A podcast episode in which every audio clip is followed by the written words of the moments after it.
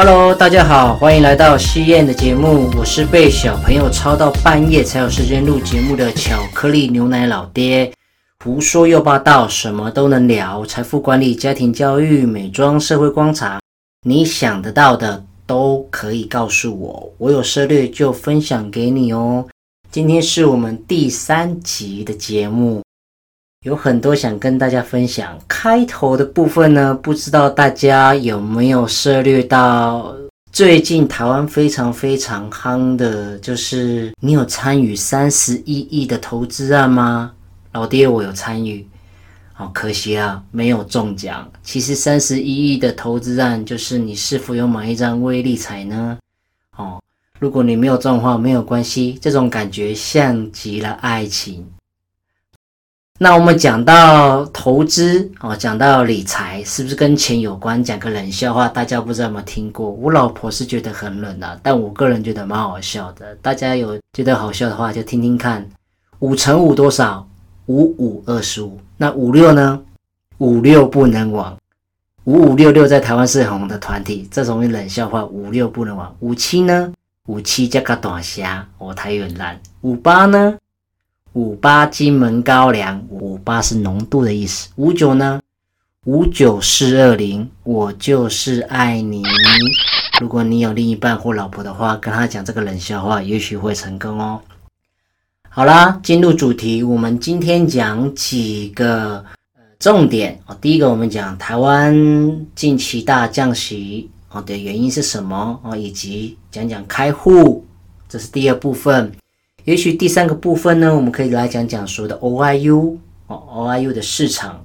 最后一个呢，是我今天特别想跟大家先分享的。那开头我们也先讲这块房地产这一块。最近从去年到今年哦，是不是因为我们的疫情的关系哦，所以很多人都不敢出门玩嘛？那最近台湾的疫情好像。呃，和缓了许多，所以旅游系暴富的人也增加了。但是不知道各位有没有感受到，近期的房地产好像有稍微一丝丝的不太一样。老爹，我其实也很常看房地产的建案，可以跟大家稍微分享一下，我稍微嗅到了那么一点点，而且我能够大胆的假设哦，我只是假设。今年九月，现在是二零二零年，哦，大概八月，我认为九月的时候会有许多金案大喷发，意思是会有许多金案会在九月以后呢纷纷推出。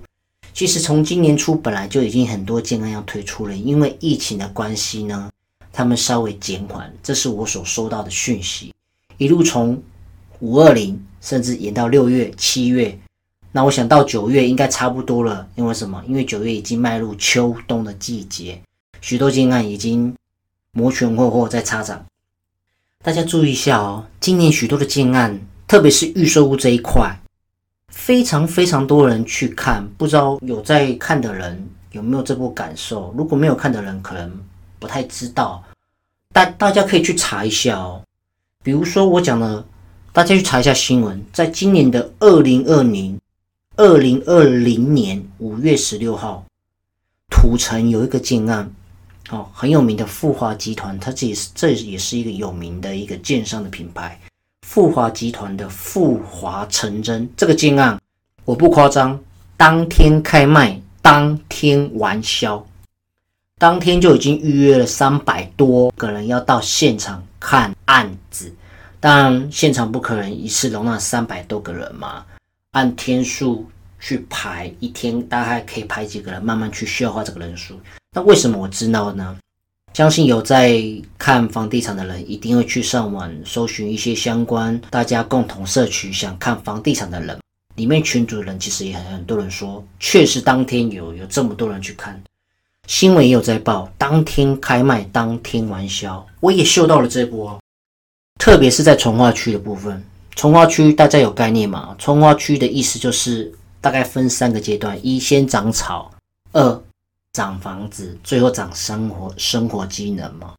那台湾几个比较指标性的从化区，我们我们讲稍微比较北部一点，一块可能就是在我们所谓的新店央北从化区。第二个三重从化区，再来就是板桥的江子翠从化区。我简单说一下，里面价格最高的是新店的央北从化区。我认为成交七字头哦，一平七十几万的意思，七字头就有点太夸张了。目前成交价大概在六字头多，六字头多其实非常非常高了，已经快接近我们所谓台北市的一个中古屋价格的一个标准的。这次确实有点夸张。在央北几个金案，如果大家有兴趣的话，可以去看一下。比方说非常有名的一级建商润泰，好润泰央北。嗯，以及泱泱长虹，或者是中央红浦公园哦，红浦中央公园，修正一下，这几个都算比较指标性的建案。那意思是什么？价格会特别的高，也会价格特别的硬。大家可以去看一下，那边确实目前也都还没有什么样的生活机能，但是它的腹地也是也算是蛮方正的。我想未来。可能会想朝像当初的信义计划区这样子的概念前进。再来第二个部分，江子翠从化区其实就是吃板桥的门牌，价格也蛮漂亮。只是说，也就看过了，它的从化区的区块并不是来的那么大，但是有分 A、B、C、D、E、F 区嘛。我个人认为比较好的部分在位置跟价格。取个最好的一个标准，大概是 D 区跟 E 区。大家如果有兴趣的话，可以去看一下哦。再来第三个部分，三重从化区。我觉得三重从化区呢，包贬正负都有。举例来讲，我们对三重的老印象，可能就是八加九特别多嘛。哦，那并不是说这不好。再是三重的宫庙也特别多。但是其实大家知道吗？三重有一个非常非常大的优势，离台北市，我们讲台北车站哈，离台北车站台北市最近的一个新北区，知道大家知道在哪里吗？就是三重，非常非常近，一桥之隔，真的很近啊！我也到现场去看过哦。那几个三重，我们大概知道两个比较指标金啊，一就是二重从化区。二再来是仁义从化区，仁义从化区它的基地位置呢稍微比较小一点，但是呢那边非常非常多人去看，而且很很夯。大家如果有兴趣想加入仁义从化区的群组，里面几乎也塞爆人，因为一般赖啊我们赖对话的上限好像是五百人还是五千人嘛，几乎都是满爆的。再来二重从化区，我觉得是一个很特别的地段，但是我也非常看好二重从化区。我讲几个二重从化区的优点：一、二重从化区它其实就是位于三重捷运站。一般我们所知道从化区的概念就是先长草，再长房子，再长生活机能嘛，所以一开始一定不会有什么生活机能。可是二重从化区算是一个很特别的区域，它已经有旧有的三重。旧市区的市场，也就是说，它有旧有的既有机能，机能已经有了。再来，一般从化区附近都不会有捷运，它已经有三重捷运站。重点是它的捷运站是双捷运站，哪两个双？一个是三重捷运站，一个是我们所谓的机捷捷运站。也就是说，它已经有既有的机能，又有双重捷运站。重点是那里有一个非常非常大，我敢说是全台最大，大概是大安森林公园十七倍大的公园。那里号称有一个全台最大的坡体溜滑梯公园哦，我们叫做大都会公园。大家可以去看一下，白天跟晚上的景观非常非常的壮。丽，我讲壮丽一点都不为过。白天去看，你会觉得，假设一早起起床，你看那边的风景，心旷神怡。晚上如果去看的话，非常浪漫，真的完全不夸张。再来，它有一个最大的优势，第三点优势就是我刚刚所讲的，一桥之隔，直接进入台北市车站。我们知道台北的房价特别的高嘛，也许砍一半价格，基本上你可能就可以买得到这些从化区的房子。这些是小小的分享。那我也收到许多的金案不断的传讯息给我，哦，不管是我刚刚讲的这几个从化区，或者是旧的市区，都一直不断的传来，成交了几户，剩下几户，是不是要来看？所以我想，如果大家如果有兴趣的话，可以去看一看哦。哦，这是房地产的讯息，我可以简单的跟大家稍微分享一下。第二个部分，在上一期的节目呢，我们有讲到台湾的全台储蓄保单大降预定利率的消息嘛。那我再稍微说明一下，台湾为什么要大降息？其实有几个原因。第一个最大原因当然是因为台湾没有一个很好的投资环境，又加上疫情关系的影响，导致了许多钱无法做流动，因为大家足不出户。好，那为了应应此方式呢？好，为了解决这个方式呢，只好降利率来去弥补未来我们这段期间生活上的不易。比方说，买房子的人他要缴房贷，会有一些很大的压力在。也许这样的利率，房贷利息缴的比较少，它会相对来讲比较轻轻松一点。当然，你也可以配合一下政府的政策，比方说，你可以去申请所谓延缓半年。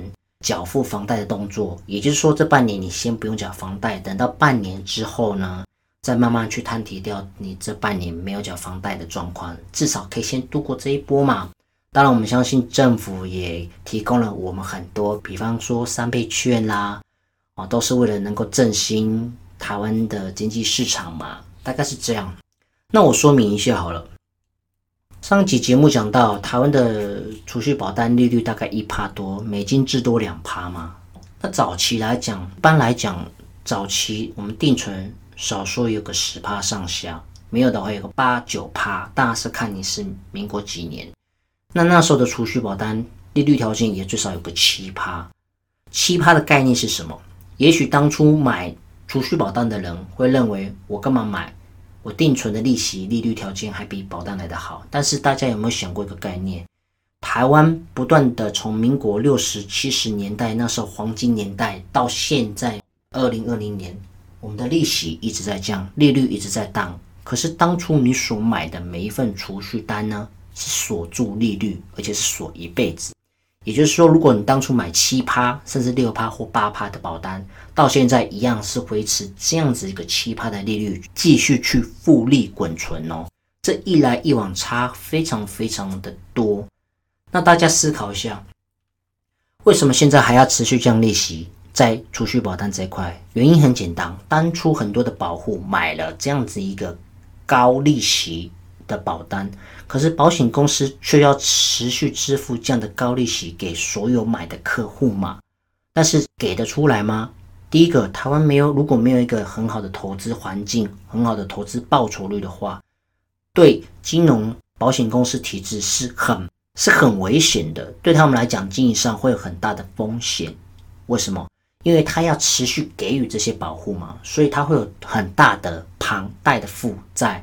那为了这样因这样的状况，我们知道降利息，他们会很严重的专有名词，我们叫做利差损哦。所以这是一个简单的概念哦，所以千万不要让当初帮各位做规划的那些底砖，当初的业绩变成将来的业障这样大概是这样子的概念呢。那保险公司呢，为了能够有更好的报酬率，当然政府也开放，因为台湾的投资标的少嘛，就开放部分比例海外投资。也就是说，这些金融集团可以把部分的钱出了投资标的，在台湾的物业上，其实它有部分资金也可以往海外。那海外当然持股的是以美金为主嘛，所以呢，当然你必须要承受一块汇率上的风险。所以，如果近期汇率大波动的话，其实对这些金融业者呢，都会有很大的影响。因为它除了要承受当初我所讲的利差损，这是必要性的嘛，以及第二个部分会有很大的汇率上的风险，所以他们也要稍微注意一下。当然，买的人也要稍微注意一下，你所选的金融公司体质是否良好，这是非常非常重要的。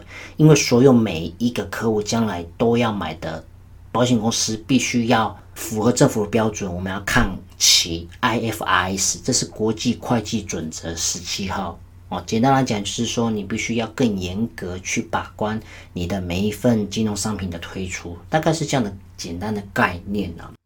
而且不知道大家知不知道，现在开户是越来越难的，并不是说外国人来台湾开户很难，而是台湾本地人开户也很难。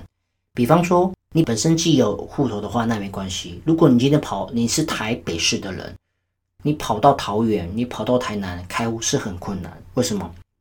第一个部分，因为主要原因是因为洗钱防治法的关系。很多银行业者怕客户会有洗钱上的疑虑，所以会他会问你几个问题。最重要的是，他问你你开户的目的是什么？你你究竟为什么要开户？比方说，如果你不是住家附近的人，你怎么会跑到我们银行来开户？甚至你是在附近上班的人吗？如果你不是附近在上班的人，你怎么会来这边开户？他会怀疑强烈你的动机，甚至。如果你的工作部分你写待业中，他会强烈怀疑你目前没有在工作，你为何要开户？你有其他的想法吗？所以不只是外国人来台湾开户，就算本地人自己想再开户，也会有他的困难度在哦。哦，并不说，就算你现在跑到国外去开户，开户的难度也越来越高，除非你有哦所谓配合的理专，或者是认识呃专门开户的人可以协助你。那当然，这样子是另当别论的嘛。但是简单的分享，那再来还有一块储蓄保单，我们刚刚讲到了全台大降利息嘛。我要讲了一点，其实近期台湾的 OIU 市场其实是不错的。OIU 不知道大家知不知道那个是什么？OIU 就是 Offshore Insurance Unit，台湾专门出给国外人来台湾购买的储蓄保单哦，一般我们叫缩型保单呐。概念是什么？基本上那个利率利息一定比台湾人本地的利率利息来得好，这这一点我身为台湾人，我确实是我会有一点小小的吃醋了。比如说外国人来台湾人买，他们的利息居然比我们自己买的人还要来得高，这是你个人资产配置选择之一是没错啦，但是你会小小吃醋吗？那我要讲一下台湾的 OIU 概念是什么？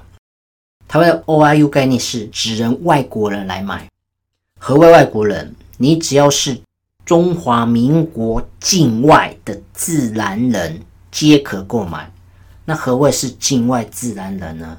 一，你持有国外的护照；二，你境内无住所，你在台湾没有任何住所啦。哦，那不代表你没有住家又又有外国护照就可以买哦。所谓无住所的意思是你在台湾没有户籍哦。哦，没有台湾没有户籍哦。而且里面有外侨的居留证，意思是，如果你家今天有请外籍劳工，外籍劳工可以买 OIU 吗？不行，因为只要是外籍劳工，他都一定有台湾的居留证。刚刚有讲，你持有外侨的居留证是不可以购买 OIU 的。那当然，OIU 有几个好处啦，我跟大家分享一下。一，当然利率条件。比台湾人买的好，也许他自己本身国家的利率条件就已经很好了，为何还要来到台湾买？当然有其他原因嘛，就是第二个原因，资产配置的选择之一嘛。一般我们做生意都希望资产配置在各个国家，因应我资金流动的方便性。哦，这只要是从商的人，基本上应该都都都是这样子了。第三个部分。简单来讲，就是藏钱嘛。你不想把钱留在本地的国乡，希望部分把钱藏在别的国家，咦，怎么样？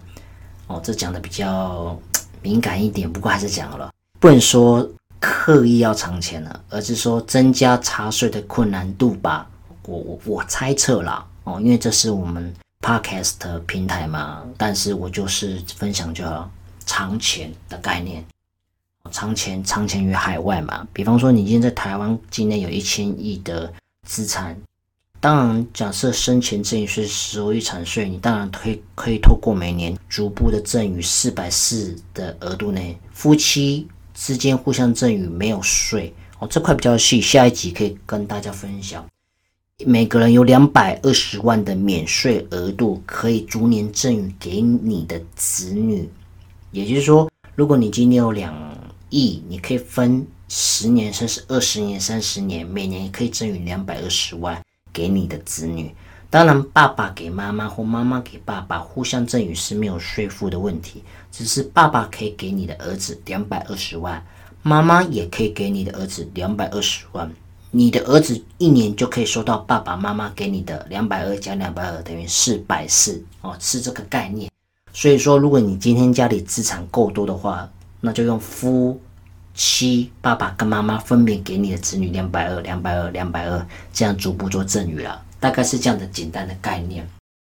好，那提回来部分赠与。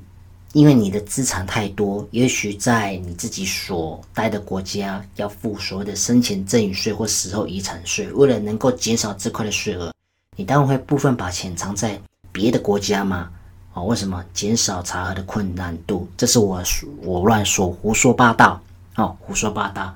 再是，一般保单都可以做所谓的保单借款，只要是生意人，基本上都会有这样概念。你今天钱可以放在好几个部分地方，一个是房地产。黄金也可以，股票也可以，保单也可以。保单有什么好处？你今天所买的这张储蓄保单，假设它的利率有 IRR 六趴，在持续做复利滚存的话，当中你可以运用保单借款出来，也就是说你的保单是有保单价值性，钱可以从保单拿出来，再去做其他高额的投资。这意思是什么呢？你今天有一百亿啊，这样太高了，我们随便讲亿，你今天有一亿。一亿放在现金，就是只能用现金去做其他高额的投资嘛。但如果你的一亿现金去买一张保单，你是不是有一亿的保单现金价值慢慢在累积啦？随着时间慢慢上的演演变，甚至超过嘛？只是在还没满期之前没有。那在这过程当中，你可以把这一亿保单的现金价值借出来，这个我们叫做保单借款。借出来的钱，当然之后要还保险公司利息嘛。一般利息当然看你是买的是台币还是美金，台币的利息当然比较高，四趴左右，美金可能赚个六趴。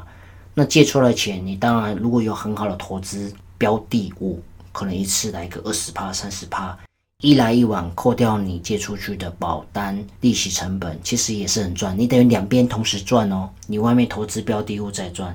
你的保单利息也跟着你的时间，随着年纪增长而在增加。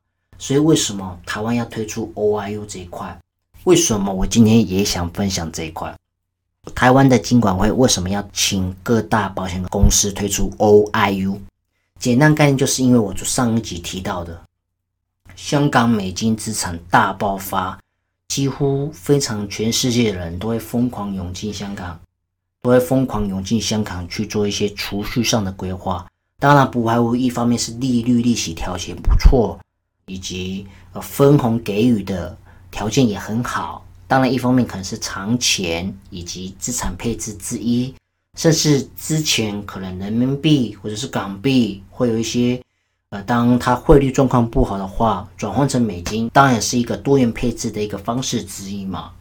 哦，那因为非常多的投入在香港这一块，那台湾当然也看到哦，这么多全世界人跑去香港做这项的个规划，我们台湾人当然也可以做 OIU，吸引许多国外的人来台湾买 OIU 的保单嘛。